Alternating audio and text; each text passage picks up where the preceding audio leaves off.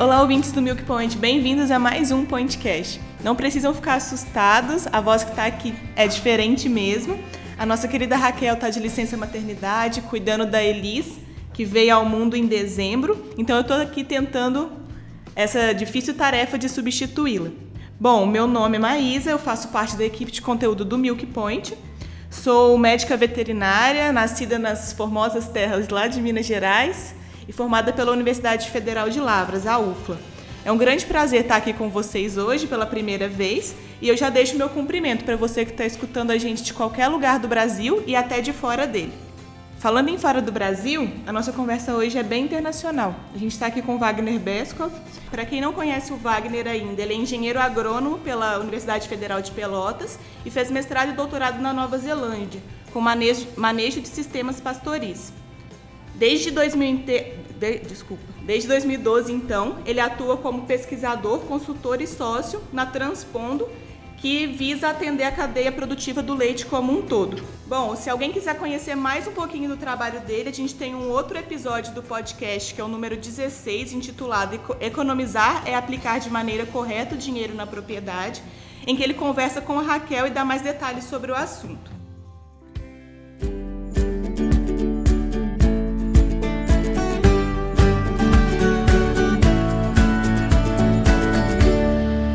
Aproveitando, o Wagner, ele também vai ser palestrante no Interleite Sul deste ano, que vai acontecer em maio lá em Chapecó, e ele vai falar um pouquinho da competitividade do leite brasileiro no do panorama mundial.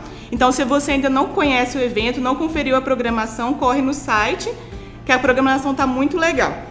Bom, e para deixar essa conversa um pouquinho mais, bem mais interessante, né? A gente tá, também está aqui conosco o Marcelo Pereira de Carvalho, que é CEO do Milk Point e dos demais produtos da rede AgriPoint.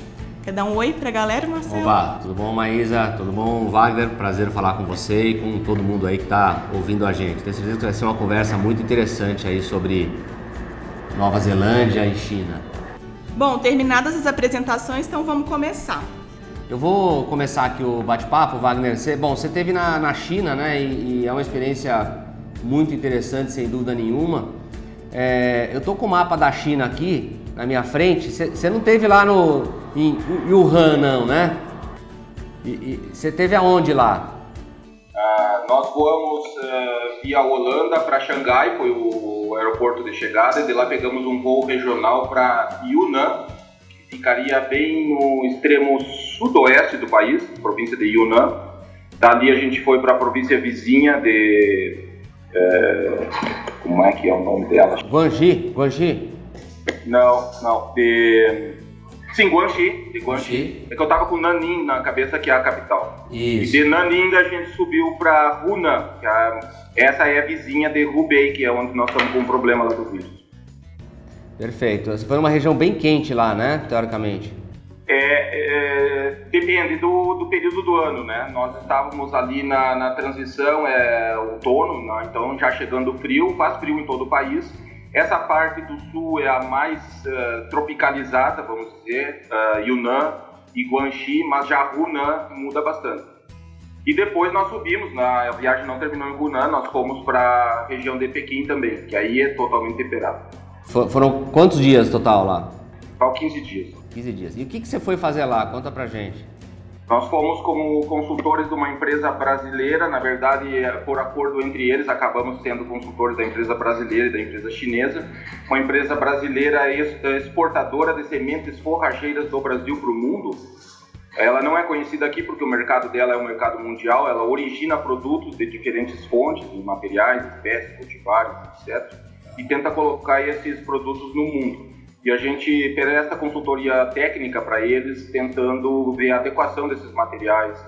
Ah, uma veia preta brasileira, um, um, um pânico máximo, ou, na África do Sul, por exemplo, no Japão, vai ou não vai, esse tipo de coisa. Aí surgiu o mercado chinês, pelo tamanho da importância do, do mercado, eles ainda não fizeram negócios, a, nós percebemos a necessidade de nós conhecermos melhor as condições locais. Não, não nos bastaria informações de solo e clima, que isso a gente hoje tem na ponta do dedo, de qualquer lugar do mundo, mas a gente precisava ver a, a, o uso, a cultura, como é que é esse produtor, como é que é, ele segue ou não segue as recomendações, etc. Então esse foi o mote central da viagem.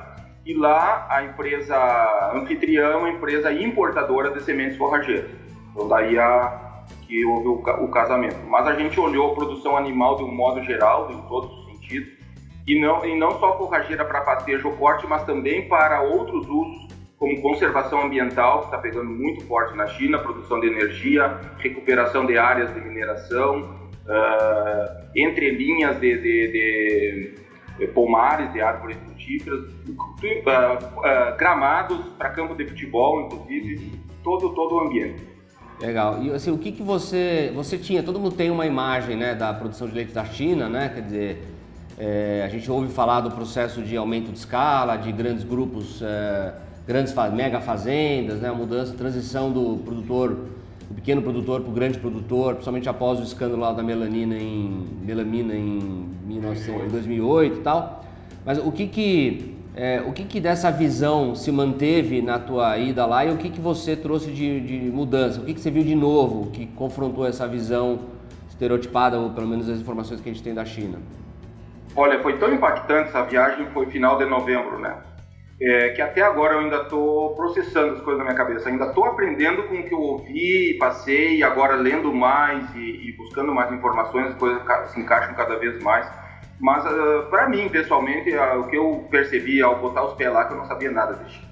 Tinha uma ideia do país, a gente não é tão ignorante assim, mas a nossa visão, e não é nossa brasileira, do mundo ocidental como um todo, é muito distorcida e muito atrasada da China. Então a primeira coisa foi aprender, aprender do zero, quem é esse povo, como é que eles pensam, um país que a gente pensa que vai chegar, a ideia que o mundo passa para nós que nós vamos entrar lá tipo numa Coreia do Norte, super fechada e controlada. Eu me senti mais livre na China do que entrar em qualquer outro país ocidental. Foi muito mais tranquila a entrada e a, e a convivência na China do que na Nova Zelândia, ter uma ideia. Então, assim, é um país moderno, um país em plena aceleração, um povo extremamente hospitaleiro, né? Uh, integrado ao mundo, especialmente nas cidades maiores, né? Porque a gente teve em tudo que é lugar, nós tivemos lugares muito pequenininhos mesmo. Então acho que o principal impacto assim de chegada foi aprender sobre a China. Eu não tinha noção como é que. Uhum. E dentro dentro das assim do nosso setor do agro que, que, talvez seja mais impactante que o mundo não sabe é o que, que é uma propriedade rural na China. E é, essa é a parte mais atrasada da China. A China tem contrastes de coisas que não perdem em nada e, na minha opinião, até superam os Estados Unidos em muitos aspectos tecnológicos e, de estrutura, né? Mas no agro, eu creio assim que nós não conhecemos nada mais atrasado em termos de estrutura da terra. É basicamente o plano de assentamento da reforma agrária que o governo brasileiro colocou aqui dos anos 60 até pouco tempo atrás, um, sem respeitar o módulo rural que aqui se respeitou, então cada região tem aptidão diferente, tem necessidade diferente de terra. A terra lá é o mesmo tamanho para todo mundo e ela foi picotada né, nos anos 30, na implantação do sistema comunista lá em 39, picotada e distribuída. E o que, que resultou, Marcelo? Lá eles, a unidade de medida da terra é o MU, MU, MU.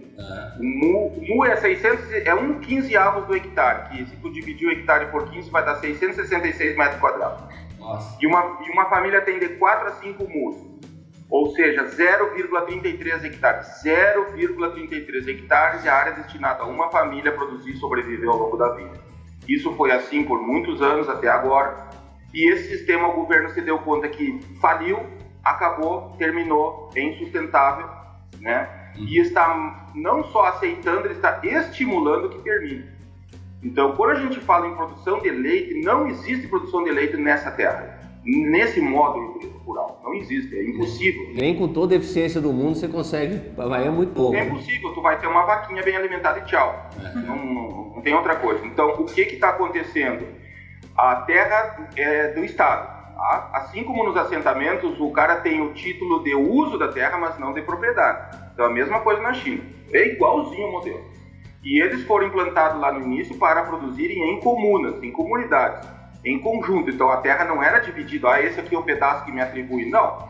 Essa zona de terra aqui é da nossa comuna, da nossa vila, e aqui a gente vai produzir se entender. Isso absolutamente não deu certo lá, como não deu certo aqui. Certo. Tá? Então isso eles terminaram, eles acabaram dividindo, então a terra está alocada fisicamente para cada família.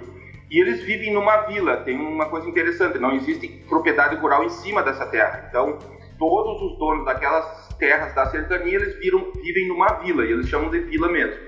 Então, é um aglomerado, é o, o aglomerado mais básico da, da, da, da sociedade chinesa são as vilas agrícolas. Deixa, deixa eu te perguntar uma coisa, até interessante isso. A gente trouxe no Interleite Brasil ano passado um consultor chinês, né?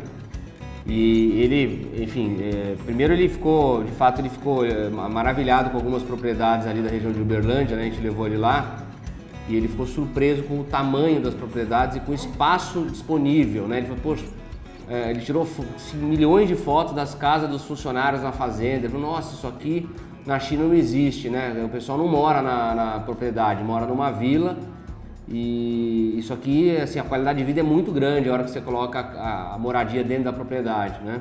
Então, de fato, isso acontece. E ele falou uma coisa, uma informação, que o inglês dele era muito complicado, mas ele, ele falou um número que eu, que eu assustei, que o, é, o, o, que o, o produtor pagaria para o governo como aluguel da terra era o equivalente a 15 mil dólares por hectare ano. Em algumas regiões, sim. A média, eu levantei esse número da... Não, 15 mil dólares por hectare ano não é verdadeiro. É. Isso aí tá, tá, tá inflado. Que, ficou, aí ficou na tradução do inglês do cara que era. não deu certo. É. Não, isso eu tenho agora aqui anotado em reais, tá? tá. É 8.910 reais é a média do arrendamento por hectare ano. Tá, que é um valor... É, Bastante alto. Um valor é alto, cinco vezes né? do nosso aqui no sul. Mas aí qual é a sacada? Como esse valor é alto, ele não pode vender a terra enganchando onde eu tinha deixado. Ele não pode, e pegando o que falou, enganchando, uh, ele não pode vender a terra, mas ele pode arrendar a terra legalmente. Então, o governo está estimulando que ele arrende para empresas que estão sendo formadas em velocidade recorde, né? E esses empresários, a maioria são pessoas locais, uh, outros são da China, de qualquer lugar, e alguns são investimentos uh, estrangeiros ou, ou mistos, né? Então, independentemente e de diferentes formas de constituição. Alguns é na forma de cooperativa, outros na forma de empresas uh, mercantis. É. E aí eles arrendam a terra desses pequenos produtores e aí sim constituem um negócio de escala. Então é isso que está acontecendo na China agora. Constituição de empresas para arrendar terras de centenas até de milhares de produtores para constituir uma fazenda com escala minimamente uh, viável e essas pessoas estão indo para a cidade. Então esse é o grande desafio da China agora, lidar com esse êxito rural que ela sabe que tem que acontecer, não é que ela está ela tá estimulando que aconteça. Então o é. inchaço é. das cidades daqui para frente vai ser enorme. Deixa eu entender uma coisa aqui. O, o, pequeno produtor, ele aluga a terra, ele subloca a terra, porque ele já aluga do governo, né? Ele subloca para grandes não, grupos. Não, ele não aluga do governo. Isso aí está errado essa informação. Ele tem a terra, é dele, entre aspas, assim como o assentado brasileiro tem nos assentamentos. Ele, é, ele não paga nada por essa terra. Ah, entendi. E aí o, o empresário é que paga R$ 8.910 por hectare em média como aluguel. Para somar essa terrinha junto com outros, por exemplo, nós visitamos uma propriedade de 500 hectares. Isso aí foi desalocado cerca de 1.500 produtores para poder formar essa propriedade de 500 hectares. Entendi. Né? E aí ele arrenda, com esse arrendamento ele consegue pagar um aluguel na cidade e aí ele vai trabalhar numa fábrica, quando, seja onde for, e ele consegue sobreviver e ter uma qualidade de vida boa, porque o salário mínimo da China é levemente superior ao nosso. Certo. É outra coisa errada lá que eu vi, aquela fase da exploração da mão de obra não existe mais na China. Aconteceu no, no início do período industrial deles, mas isso já era. Eles têm tem salário mínimo, salário mínimo aí varia de, de 1.800 a 2.200 yuans, isso aí dá, aliás, falando em reais, torno de 1.200 a 1.400 reais, dependendo da região. Entendi.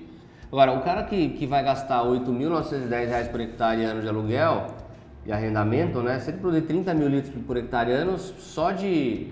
É, ele vai gastar uma grana violenta, é. né? Ele vai gastar 30 centavos aí praticamente por, de custo de arrendamento, né? Esse é o maior desafio que a China enfrenta hoje na produção agrícola. Então aí, aí a gente percebeu um lado muito fraco da China, que é a estrutura agrária. Primeiro pela disponibilidade de terra. A gente olha esse mapa aqui à distância, não acredito quando diz que os caras não têm terra para produzir, né? Então tem dois fatores aí. Imagina a grande parte da China produtiva, algo parecido com Minas Gerais, em termos de topografia, tipo de solo, aparência, lembra muito boa parte do sul de Minas. Tá? Uh, no entanto, mais acidentada, com elevações maiores tá? e com vales mais estreitos. E aí o seguinte, eles não podem mais plantar em montanha, eles não podem mais mexer em zonas acidentadas. Essa é outra coisa que eu aprendi lá. A gente tem a ideia de uma China poluidora, destruidora. A questão ambiental lá está sendo levada muito a sério e rigorosamente. Em tudo, tudo que pode se imaginar. Poluição da água, poluição. A questão até da, do, do, do, do efeito estufa, né, da geração de gases. Isso aí eles compraram essa ideia. Tudo, tudo que a gente ouve falar no mundo ocidental de preservação ambiental e de recomendações para a legislação, eles já implantaram lá. Então eles têm um uma limitação física e uma limitação legal para exploração de área. Então, isso. Então eles vão, vão, ter que importar bastante leite, é isso? A Maísa até tem uma, uma pergunta aí, né, Maísa? É, então, antes disso eu queria te perguntar uma outra coisa, Wagner. A China, sim, você falou que o sistema agropecuário é bem atrasado, né? E, mas ainda assim a China é um grande produtor de leite. Até 2014 era até superior à produção ao Brasil. E depois teve uma queda bastante brusca. Você conseguiu ver um movimento da parte deles para tentar retomar esse nível de produção anterior? Olha, uh, existe uma campanha muito forte de conscientização, do, campanha oficial, governamental, com pesquisa, com ciência por trás, não é só marketing, tá? Então tem muito nutricionista, tem muito trabalho da universidade o chinês confia muito em pesquisa, não é chutão.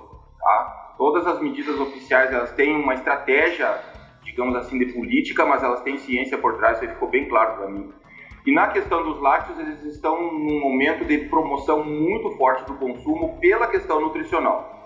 Tá? Então, pelo que eu levantei, até não tenho anotado aqui na minha frente, eu creio que está em torno de 30 e poucos, equivalente a 30 e poucos litros por habitante ano, e eles querem atingir um mínimo de 100. A gente ouve, a gente ouve falar bastante que os países é, orientais como um todo, eles são a, a, maior parte da população eles são até intolerantes à lactose, né? Então, eu, essa... eu cheguei à conclusão que isso é um mito. É porque mesmo? eu vi assim, ó, a grande maioria dos produtos que estão na prateleira, que eu vi nos restaurantes, que eu vi nos hotéis, que eu vi as pessoas consumindo, não são uh, uh, zero lactose. Tá? E eu não, não ouvi sequer falar de alguém se queixando de, de problema de intolerância, de diarreia, de dores abdominais, leite me faz mal, não. Tem quem gosta, tem quem não gosta. então, a falta de hábito mesmo, então. Falta de hábito histórico, nunca fez parte da cultura deles, né? E a produção de leite, então, está toda em grande escala. Toda em grande escala dessa forma, né? Com empresas que arrendam terra e nós não temos, não há na China uma cadeia produtiva do leite como a gente conhece aqui.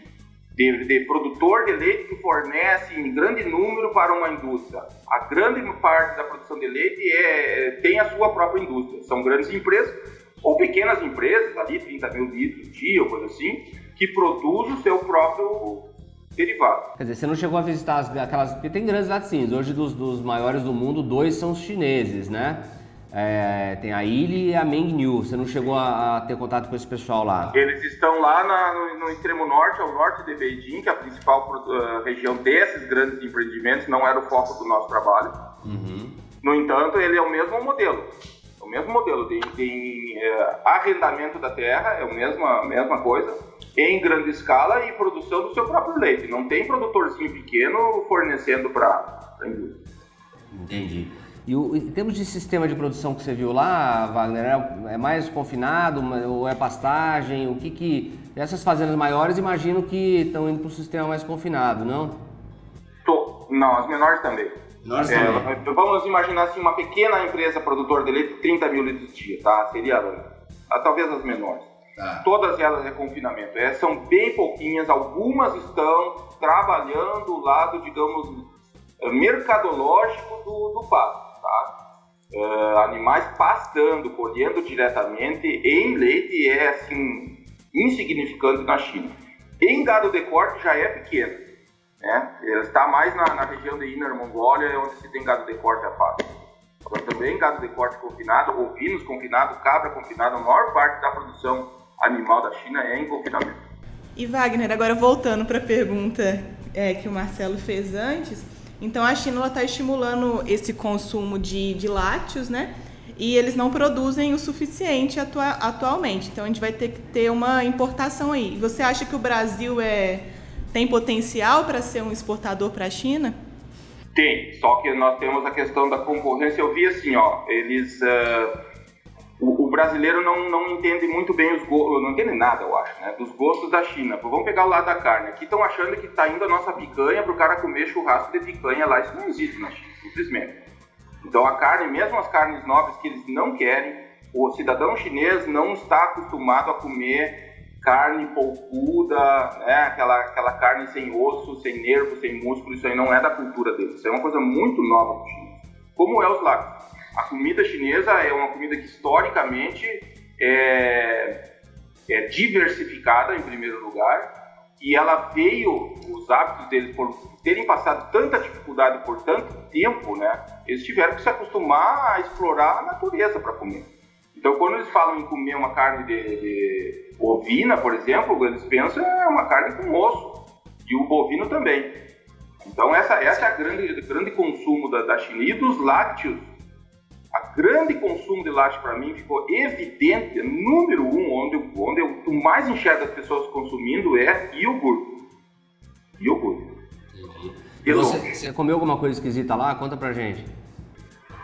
Uh, imagina assim, a gente tinha três refeições, porque até o café da manhã deles é com noodles, né? Não existe café da manhã ocidental, assim. Nós parávamos em hotéis, assim, em hotéis bons, quando nós estávamos em boa cidade, nós estávamos em hotéis bons. Mesmo em hotéis internacionais, a comida é típica local. Uhum. E, e as refeições, tanto de meio-dia como de noite, eram refeições de negócio, né? Então eram refeições bem é onde eles se esmeram assim em trazer a, a, cultura local. Isso é muito forte na China, a questão da cultura local. Quando a gente ouve falar em algo da China, tem que parar e pensar assim, mas quem é, qual é o povo, qual é a região, porque a diversidade regional é muito grande. Né? Então a questão da comida ela varia muito regionalmente. Via de regra, muito apimentado, né? e com as, as digamos assim, as, as, as coisas especiais da região. Então a gente comeu de tudo. Mas é, essa, essa história da que agora está em voga, inclusive até estão atribuindo como Isso. possível origem do problema, né? A questão de, de consumo de animais da fauna silvestre, de cachorro, etc. Isso aí, uh, a questão de cachorro e gato, isso aí existiu em uma determinada região muito forte há muitos anos atrás. Hoje está reduzida a uma determinada região e a maioria do país não consome. Então, assim, caso geral, Cachorro e gato, na maioria do país, não se consome. Isso aí é, hoje é mito, já foi verdade. Nossa, como e que a, a questão de animais uma... exóticos é verdade sim. É, mas não morcego, isso aí é, acho muito estranho, tá? Se, se existe é numa região muito específica. É. Você... Espero que você não tenha comido gato por leve lá, né? Mas enfim. Não, é. não, todas as É, a gente tendo estudado anatomia e, é. e vivido no campo e mexendo com coisa, a gente tem ideia, pelo menos, da, da forma dos negócios.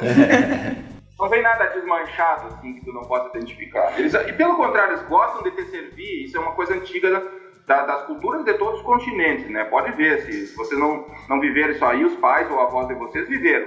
De servir animais com a, aparecendo a cabeça da galinha, a cabeça do porco. Isso falam mal dos chineses. Isso aí tinha no Brasil há 40 anos atrás, era bem comum. Fazer uma canja de galinha e botar as patas entendeu? Então o chinês gosta dessas coisas, pata, cabeça, a carne da cara, tá da, do músculo da bochecha, é essas coisas assim que o chinês gosta. E, e, e voltando, voltando aqui pro, pro para produção, Wagner, você chegou a visitar essas mega fazendas, não? Essas fazendas com 5 mil, 10 mil vacas, é, ou é mais no norte também? Não, no norte, elas estão no norte. Estão no norte, né? Tá. E... Claro que eu fiquei sabendo tudo a respeito delas, né? Porque a gente estava com as pessoas certas, mas eu não, esti, não botei os pés lá dentro. É. Então, assim, a tua visão da China, quer dizer, é, é um negócio que numa viagem só dessa, acho que não dá para você destrinchar toda ela, né? Ainda mais um país como esse, né? Com tanta diferença em relação que a gente tem e tantos, uh, tantas realidades diferentes. Eu lembro que eu tive em 2005 na China e fiquei muito impressionado e eu fiquei só é, em Xangai, em Guangzhou e Beijing, né? Então eu não, não fui para a área rural. E naquela época eu já fiquei muito impressionado com o que eu vi, né? Xangai é uma cidade que, que dá para morar tranquilamente, né? Uma cidade maravilhosa, né? Não sei se todas as capitais lá. estão numa situação assim ocidentalmente falando bem. No litoral são iguais, né? Todas do litoral, todas as grandes cidades do litoral são cidades estilo ocidental, né? Uhum. Wagner, é, como é que você é, avalia que vai estar a China na produção de leite daqui a, sei lá, 5, 10 anos? Né? Quais são os pontos fortes que eles têm? Que, você viu de potencial e o que, você viu de desafio que eles têm pela frente aí? Olha, como profissional da área agrícola, né, estando na China, eu percebi assim, eles têm uma grande deficiência de profissionais qualificados com experiência de campo na produção animal. Grande, grande deficiência. Então, eles estão correndo atrás disso, eles vão correr atrás para poder é, melhorar a eficiência produtiva deles, que é muito baixa. Litros por vaca, muito baixa. Tipicamente, uma vaca chinesa aí produz em confinamento, 16 a 20 litros. Isso aí são boas médias, para terem uma ideia. Então, é, a, a produção de, de alimento é muito deficiente. No entanto, tudo que a gente fala da China, a gente tem que lembrar que a escala de mudança lá é enorme, de dar frio na barriga. É, então, o PIB deles, se tu colocar junto com o PIB dos Estados Unidos, do Brasil, cresce 3,9, 2,9, três vezes mais rápido. Então, tudo lá é, é acelerado. Então, um pouco pretensioso a gente tentar imaginar a China em 10 anos. Eu acho que ninguém conseguiria imaginar a China em 10 anos. Eu acho que é impossível. Agora, o rumo que as coisas estão indo, aí a gente consegue ver. Tá? O que, que nós estamos vendo? Uma concentração da produção, propriedades cada vez maiores.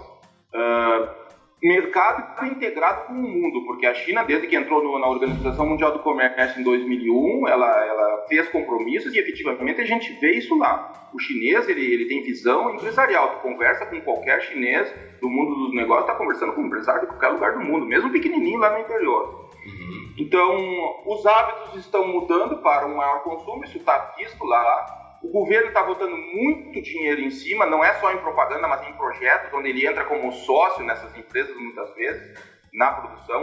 Normalmente o governo está envolvido na maioria desses negócios. Então nós estamos tendo uma, na, na, no lado da demanda, uma desmistificação do leite, uma grande eh, eh, aporte de informações uh, com respeito ao valor do produto, isso é bom eu vi assim eles uh, inclinados a aumentar o consumo. Por que, que hoje não consomem mais? Porque é muito caro. Essa é a verdade.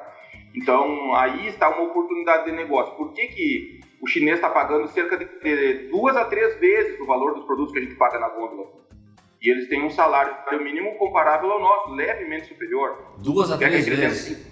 Duas a três vezes. Tá. Vamos pegar um leite UHT mais barato que tu vai encontrar na China, é 7 yuans e 80. Isso aí dá 4 reais e... Já te digo aqui que eu tô com o conversor aberto. 7,80. 4 reais e 58 centavos o UHT mais barato. E o mais caro que eu encontrei foi 9,90. Tá? Uh, 9,90. 6 reais. Então aí de 4,50 a 6 reais um leite UHT. Tá. Eu, sou, eu, eu, eu, fiz assim várias buscas em mercados, até filmei, porque são tantas coisas que comecei a tirar foto, comecei a desconfiar, até veio uma senhora conversar comigo que, se eu precisava de algo, né? Mas como eu estava com um chinês, ele explicou e tranquilo. Eu peguei muita informação com relação a isso até o preço que o leite pago ao produtor, né? Como nós não tem, lá eles não têm essa cadeia que nós temos aqui, isso é uma informação difícil de eu conseguir, porque isso é uma informação interna das empresas. Certo. Né? Mas nas empresas que eu visitei, todas elas têm uma separação contábil da fábrica com a produção. Então a fábrica compra o leite da produção. Então aí existe um preço pago. E esse preço é uh, tipicamente 6 yuans. 6 yuans dá R$ 3,67 hoje. O produtor recebe? o produtor, esse grande produtor de leite, né, essa empresa produtora de leite, recebe da sua própria indústria 6 yuans, ou seja, R$ 3,67, tipicamente. Então, um preço bem superior ao preço pago ao produtor aqui no Brasil. Uhum. Isso não é bom para a China. Claro. Está travando o consumo porque os concorrentes estão lá botando. Eu vi leite da Polônia, eu vi leite da Itália, eu vi leite da Nova Zelândia, eu vi leite fluido. Leite, entre aspas, produtos lá. Você viu leite fluido? Leite fluido, o HT polonês, o HT da Nova Zelândia, que a gente nem ouve falar. Nova Nossa. Zelândia nem dá muita bola para o HT, mas tá tudo lá. Entendi. Então quer dizer, essa história de que a gente eventualmente poderia exportar leite UHT brasileiro para lá tem um certo fundamento. Tem. O quanto é, eu, não, eu vi o leite, eu não sei o quanto está vendendo, porque aqui no Brasil, por exemplo, empresas de pó usam ter uma linha de UHT para aparecer na gôndola, né? Certo. Então pode ser essa estratégia, não sei o quanto de UHT está sendo vendido. Eu posso te garantir que iogurte se vende muito, porque eu vi muito consumo. Tá. tá? E ó, produtos de qualidade. Não está na China essa, essa modernidade, que eu acho que assim, deu passos atrás aqui no Brasil, de uso de, de substitutivos, como amido, para dar consistência. O iogurte lá é de uma qualidade superior, tá? Leite, uma, toda a vaca neozelandesa, inclusive a holandesa que está lá, é produtora de sólidos. Então, o leite deles é de qualidade, o sabor, o sabor do iogurte, o sabor da manteiga, muita qualidade. E Wagner, só antes da gente mudar para Nova Zelândia, só mais uma coisinha. Você falou da falta de mão de obra aí. Eles têm abertura para profissionais estrangeiros irem trabalhar na China? Eles têm. Não, não há discriminação com relação a isso. Há uma preocupação, obviamente, oficial, né, de que o cidadão chinês tenha emprego. Então, como eles têm um, recursos, eles criam muitas vezes coisas que já poderiam estar automatizadas e ter desempregado centenas de pessoas, eles mantêm aquelas, aquela forma de trabalhar mais artesanal para dar emprego para essas pessoas. Isso ainda está acontecendo, porque o Estado ainda está resolvendo a questão da estrutura necessária para lidar com esse êxodo rural que, que, está acontecendo. Mas eu vi, eu vi assim, ó, um mercado aberto a bons profissionais Uh, tu tem boa formação, se tu tem referências, referência para o chinês é tudo. O chinês é, tem uma forma de pensar diferente.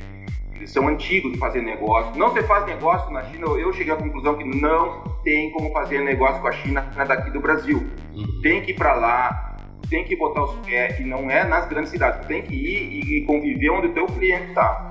Né? Então, uh, tem, tem, espaço sim para bons profissionais com boas referências, com experiência que se diferenciem dos de lá, em várias áreas, desde a área de tecnologia da informação até o agro. Né? Ah, então, gente, fica a dica: partiu China, tem trabalho. É básico, assim, ó, se vai, se vai se comunicar com grandes empresas lá, elas falam inglês, tá? A maioria dos chineses jovens estão falando inglês nas empresas que fazem negócio com o mundo tem muita gente capacitada para falar inglês. Agora, se alguém vai seguir esse caminho que, que tu estás apontando aí, Maísa, eu, eu diria assim, é obrigatório aprender o mandarim. É obrigatório, o chinês. Aí né? complica um pouco, né, Wagner? É, Ô, Wagner, complica, mas tem que... Mas, Maísa quer ir pro céu, mas não quer morrer, pai? Não dá, né? é, exatamente. não, eu não ia dar certo na China não, Marcelo. É. Ué, você viu, já aparece o de Minas lá, ué, você já tá em casa já. É, exatamente. É mesmo. Ô Wagner, é muito legal ouvir um pouco de China, né? Bastante, aliás, né? E agora Nova Zelândia, né? É da, você muda ali da água pro vinho, né? Dos dois extremos. Nova Zelândia você conhece muito, né? Você fez toda a sua formação, uma boa parte da sua formação lá, já visitou várias vezes, é um entusiasta lá. E mas você falou no começo aqui da conversa que a convivência na China foi mais fácil que na Nova Zelândia. Eu achei, foi, pô, Wagner falar isso, por que isso? O que, que aconteceu na Nova Zelândia? A chegada já, né? Como eles estão com um problema grande assim de imigração, eles apertaram a, o escrutínio na chegada no aeroporto. Hum. E também como eles estão com uma imigração que se acelerou muito, eles têm muitos estrangeiros ocupando postos de trabalho, inclusive alguns postos que os neozelandeses não querem. E ali na aduana tem estrangeiros. Eu fui atendido por um indiano, por exemplo.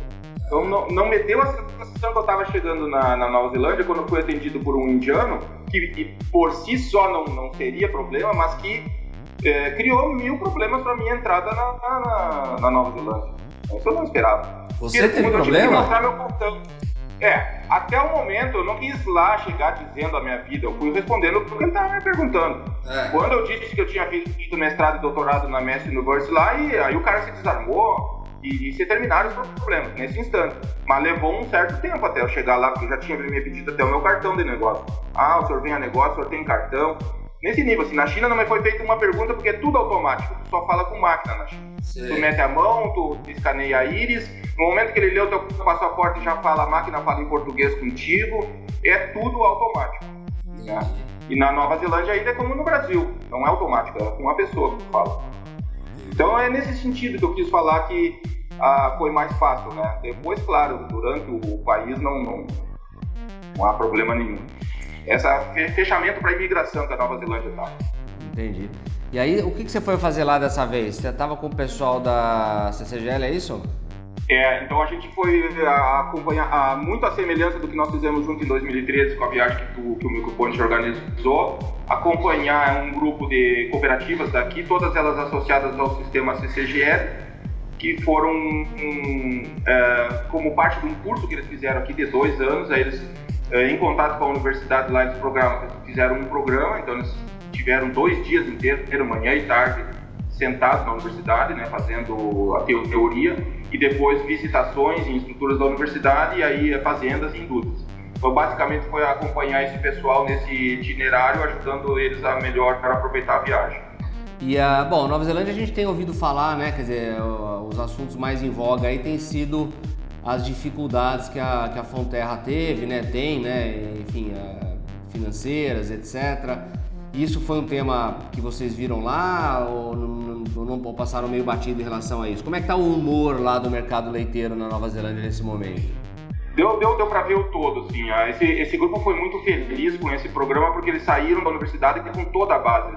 ali foi assentado todo o conhecimento da história, da, da, da, da política, da, da, estrutura, dos sistemas de produção. Então ali o pessoal conseguiu tirar todas as dúvidas antes de ir para o campo. Né? Foi muito legal essa, essa ideia.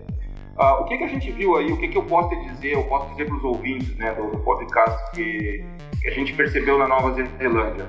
Maior preocupação deles no momento, incomodação e chateação, são as questões ambientais. Não são as questões ambientais que tem que ser feito e que todo mundo concorda.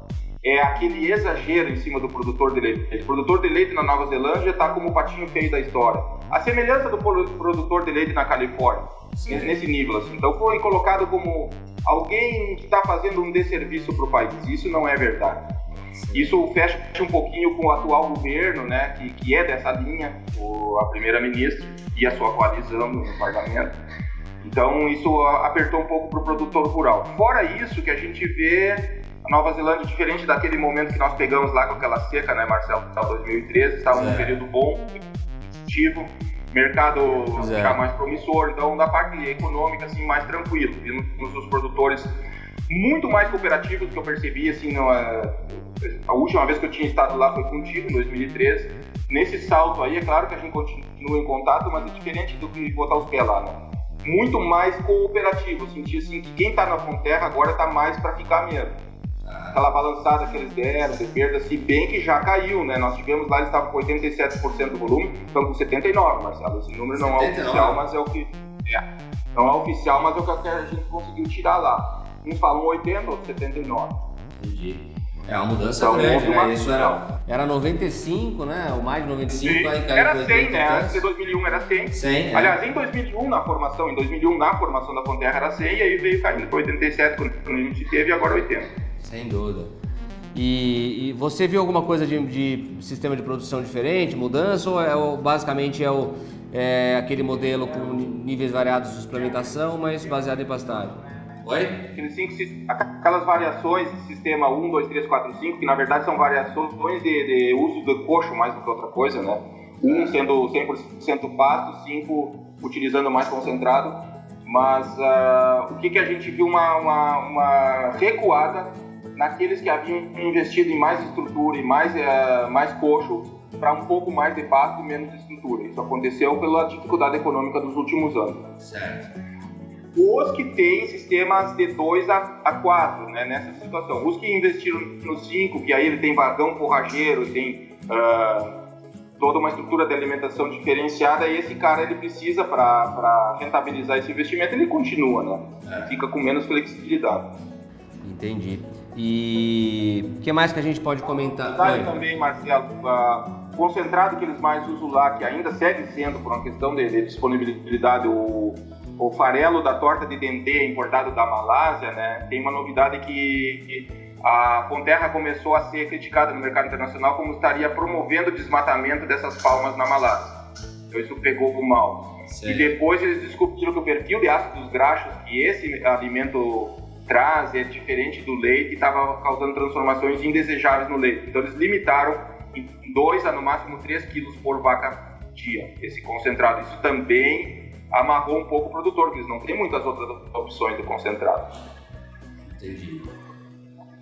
Legal. A limitação de uso de nitrogênio, pessoal, que tem que estar preparado para isso. Eu acho que é um assunto que a gente não tem que estimular, mas tem que se preparar. Qual, qual assunto? Quando vier uh, o uso de nitrogênio no solo. Para adubação. Não só nitrogênio, mas fósforo também. Nós vamos ter essa pressão, é só uma questão de tempo. No momento que nós incomodarmos no mercado internacional, nós vamos ver uma realidade de cobrança em cima de nós. A gente vem dizendo isso aí faz tempo que a gente não conhece. Então, se o produtor acha que é chatice, todas essas cobranças com relação ao meio ambiente, qualidade de leite, etc., se prepare para o momento que a gente for exportador. Tu sabe bem disso aí, né, Marcelo? Entendi. E a, lá estão, assim, a, na, na, parte produtiva, a maior preocupação é a, a limitação do de nitrogênio. Isso é uma decisão do governo regional, que na maioria dos governos regionais ficou em 150 kg de N, nitrogênio por hectare ano, é o máximo que o cara pode usar na propriedade em função da poluição da água do subsolo e das águas de superfície e do, das, da levada dessa água para os rios e lagos. E, bom, como a safra, a, a estação lá, você foi no começo da estação, né? No pico praticamente, é. em novembro e tal. E, e como é que você sentiu lá? O clima estava bom? O pessoal estava animado? Uh, o clima estava bom, com, com, algumas variações ali. Eles tiveram umas estiagens, mas uh, eram pontuais. O clima estava bom, o pessoal bem mais animado. Sim, uh, continua isso, eu estou acompanhando de lá para cá. Continua nesse ritmo. Está num ano normal, vamos colocar assim. E, bom, olhando China e Nova Zelândia, né, e voltando para o Brasil, você fica mais animado com o Brasil ou menos animado com o Brasil quando a gente fala de leite, pelo menos? Ah, muito mais, muito mais, porque eu já vivi isso aí, assim, ó, o impacto na minha vida foi a volta do mestrado em 95, da minha primeira ida para Nova Zelândia, querendo aplicar o que aprendi na Nova Zelândia aqui no Brasil e quebrando a cara, porque a gente, na verdade, tem um país diferente, a gente tem que ter as nossas próprias soluções. Desde lá, né, a gente adquiriu experiência em o que a gente olha lá fora, a gente tem que olhar como dentro do contexto deles, nos problemas deles, como é que eles resolveram, e aí tu aprender as ferramentas dos caras. Acho que esse é o grande segredo de qualquer viagem. Uhum. Então, olhando que os caras têm lá, ou que eles não têm, o que eles fizeram, e voltando para cá, a gente volta mais animado, porque nós temos condições. Eu não sei quantas vezes melhor que a da China aqui. Não, não, não tem como medir isso aqui perto da China. Certo. E nem perto de Nova Zelândia. Então, uh, nosso grande incógnita aqui é política. É, no momento que nós seguirmos com uma constância, seja a linha que for, que dê previsibilidade e liberdade, eu acho que essas são as duas palavras, previsibilidade e liberdade. Se nós seguirmos em qualquer linha que dê previsibilidade e liberdade, o Brasil estoura a boca do balão. Não uhum. tem como. Não tem como. Maravilha, show de bola, Wagner. Mas ah, você tem alguma, alguma outra pergunta aí, alguma colocação dessa, disso aí para a gente fazer o, finalizar aqui com o Wagner? Não, Marcelo. Para mim, acho que já teve bastante informação hoje, né? Achei bastante legal. Para mim deu, é isso aí. E Wagner, é, para a gente encerrar aqui, é, antes de te agradecer mais uma vez, como é que tá? Duas coisas aí. Primeiro, o recado do Interleite Sul, né? Que é mais um evento que você vai estar com a gente. Suas palestras sempre são um dos pontos altos do evento e como é que está a sua expectativa para esse ano, né? Chapecó 13 a 14 de maio. E como é que você está vendo hoje aí no Sul, é, embora você tenha rodado o Brasil todo, mas como é que você está vendo aí o ânimo com a atividade, as ações, o que está acontecendo aí de transformação no Sul é, que te anima? Né? Eu acho que pode acabar dessa forma esse, esse bate-papo. Ok, eu falar do, do, do, momento aqui do Sul e aí encerro com, encerramos com o comentário do, do, do evento. Uh, o que a gente teve de novidade aqui recentemente, essa seca em dezembro, né, pegou todo o sul, muito forte Rio Grande do Sul, Santa Catarina. Uh, Paraná já tinha sido sofrido no inverno, né, o norte do Paraná teve quase o clima de Minas Gerais, São Paulo esse ano. Então foi complicado para o sul. Uh, muitos perderam totalmente silagem, mas a maioria ficou aí numa perda de, de 30% a nada. Né? Então os pastos se recuperam, a chuva voltou em janeiro, agora está chovendo bem então, é um efeito que vai se mostrar mais à frente na falta de silagem para alguns produtores. Isso está gerando uma, o início de uma pressão por, por preço de leite, por busca de matéria-prima, que para o produtor é sempre bom, para a indústria é sempre mais complicado. O momento está positivo, se regularizou a questão da oferta de alimento e a questão de, de perspectiva aqui é, não está muito diferente do, do, resto do país, não. Uh, no que tange ao, ao Interlake Sul em, em, Chapecó, né, eu acho que o interessante desse evento é que ele permite uh, abordar os diferenciais que a região sul tem com relação ao outro, mas ele, ele também traz as questões macro desse de país, né? E não só de país como do mundo. Então, nossa, nosso desafio lá, a convite de vocês, a convite teu, é falarmos um pouco de perspectiva de, de, de, futuro, de mundo, de mercado, de competitividade. Como é que a gente se insere nesse mundo aí que está abrindo as portas para nós ou não, né, frente aos outros, o que está acontecendo lá fora que possa servir de exemplo para nós e que a gente vá se inserir e como. Né? Então, acho que temos muito o que fazer, talvez seja uma oportunidade de levantar ali alguns gargalos que a gente tem que trabalhar agora, não podemos deixar estourar para depois dizer, ah, não sabia, não então acho que vai ser uma boa oportunidade. Maravilha, Wagner. Show de bola, sempre bom falar com você, é um, sempre um bate-papo com muita informação, né? E nesse caso aí um bate-papo com informações internacionais, a gente aprendendo um pouquinho mais desse mundo do leite, principalmente de China, né? E Maísa, faça suas considerações finais, agradeço também a tua, tua contribuição aí, com a sua estreia já foi com o pé direito, né? Ai, que bom, Marcelo. Então, antes da gente terminar, eu queria dar uma dica de entretenimento que não tem nada a ver com leite, por milagre, mas tem a ver com a China. Tem um canal no YouTube que é muito legal, é de uma chinesa que ela veio é, dar aula de mandarim no Brasil, ela acabou se casando com um brasileiro, ficou aqui, mas ela mostra no canal dela a diferença entre o Brasil e a China, ela viaja para lá, conta essas diferenças, então é muito legal para a gente ver essa essa diversidade mesmo e isso que o Wagner falou da tecnologia, que tudo lá é automatizado. A expressão que o Wagner falou é bem interessante. Você fala com máquina na China, né? E ela mostra bastante isso no canal. Então acho que vale a pena ver. Chama Pula Muralha, o canal dela.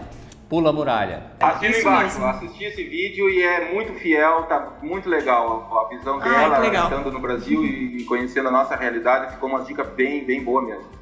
Bom. Tirando isso, foi muito legal conversar com o Marcelo, com o Wagner, minha estreia aqui. Que bom que foi com o pé direito, né, como o Marcelo disse. Espero estar em outros episódios também. Beleza, pessoal. Um abraço para vocês aí. Espero que os nossos ouvintes tenham, tenham curtido a conversa. Até a próxima e a gente espera vocês lá no Interleite Sul também. Muito bem, um abraço, obrigado pessoal. Tchau, tchau.